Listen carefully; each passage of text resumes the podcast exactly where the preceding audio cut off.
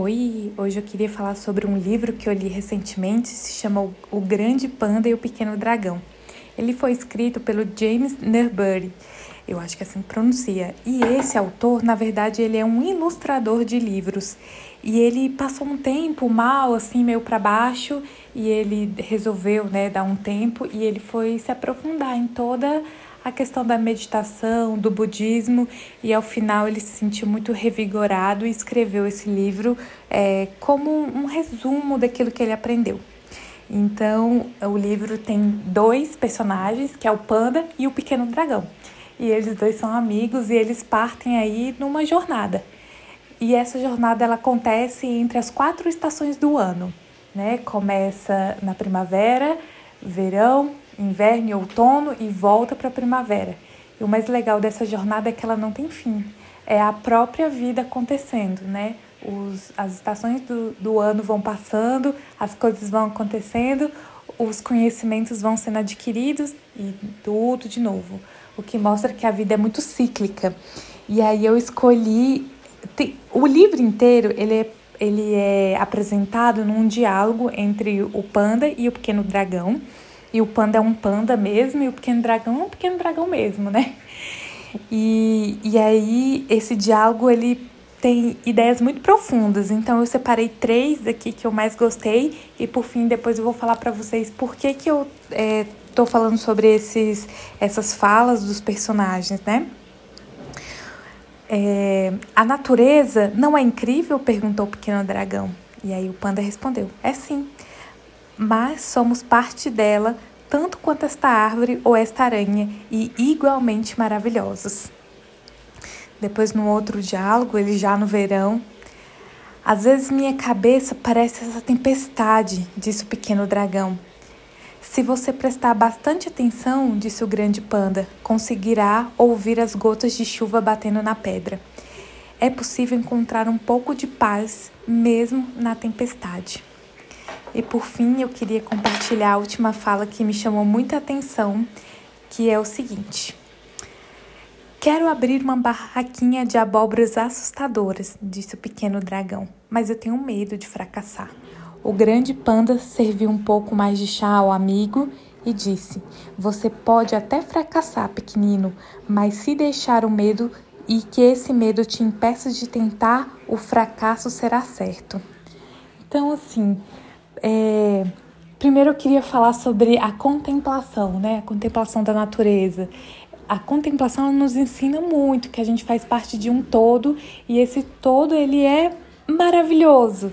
E por fazermos parte desse todo, é, nós também somos maravilhosos, né? E falar também sobre a tempestade, né? A tempestade ela tem esse sentido figurado de ser aquele turbilhão de coisas, problemas, conflitos, violências, dificuldades, estranhamentos, mas nisso tudo existe um pouco de paz, se a gente poder conseguir transcender somente aquilo que é ruim e pensar também naquilo que é valoroso, né? Nesse caso, durante a tempestade, o som das gotas de chuva caindo. E por fim, nesse último diálogo, né, que eu apresentei para vocês, que o pequeno dragão tinha um sonho, né? Parece até um sonho um pouco bobo, assim, um, um dragão pequenininho abrindo uma loja de abóboras assustadoras e com medo de fracassar.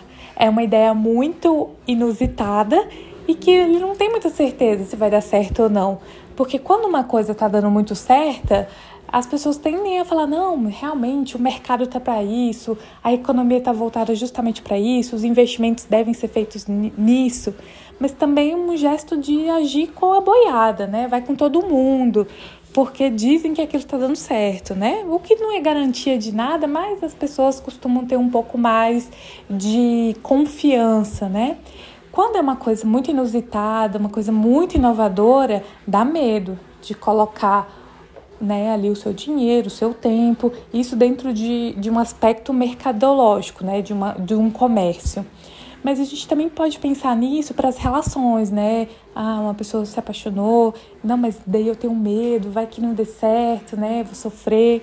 Pode também ser para é, conflitos que existem, você vai ali tentar se aventurar e entender o conflito e melhorar as coisas. Ah, mas se eu vou falar com fulano, fulano vai me tratar mal e vai ficar um mal-estar maior, né? Mas é o seguinte, não importa o tamanho do seu medo. E o medo de fracassar, ele bate a porta, né? Sempre. Mas se você realmente não tentar nada, aí que o fracasso é certo, né? E por que, que eu tô falando sobre isso? Eu queria falar um pouco sobre a depressão enquanto sofrimento mental, né? A depressão, ela tem sido o grande mal do século, né? Associada a sintomas ansiosos, a gente tem percebido um aumento elevadíssimo desse tipo de sofrimento, né? Que são que é a depressão com sintomas ansiosos, né, em conjunto. E as pessoas sofrem terrivelmente, né? Depressão é uma doença, é uma doença é muito debilitante e está caminhando aí para ser uma, a principal doença de afastamento né, do trabalho. E as pessoas sofrem muito.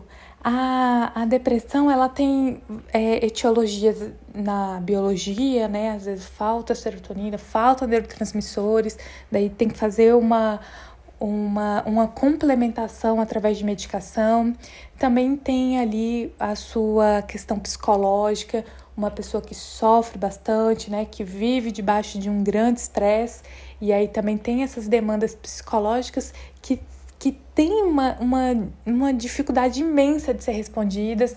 Então a depressão também tem esse cunho, mas eu chamaria aqui também de uma terceira via, né, que é uma uma etiologia que eu chamaria da psique e, e da própria personalidade, assim. Eu, eu talvez vocês vão me per, perdoar pelos termos que talvez não sejam os mais apropriados, mas eu gostaria de passar essa ideia de uma maneira mais clara possível. Mas lembrar que as pessoas têm temperamentos dif diferentes, têm personalidades diferentes, e algumas pessoas são mais controladoras, algumas pessoas são menos controladoras. E às vezes o controle é o que estabelece-se na vida de uma pessoa como alvo principal. A pessoa quer controlar as relações, ela quer controlar é, a sua própria vida e a vida dos outros, ela quer ter controle sobre o amanhã, sobre o ontem, sobre o agora.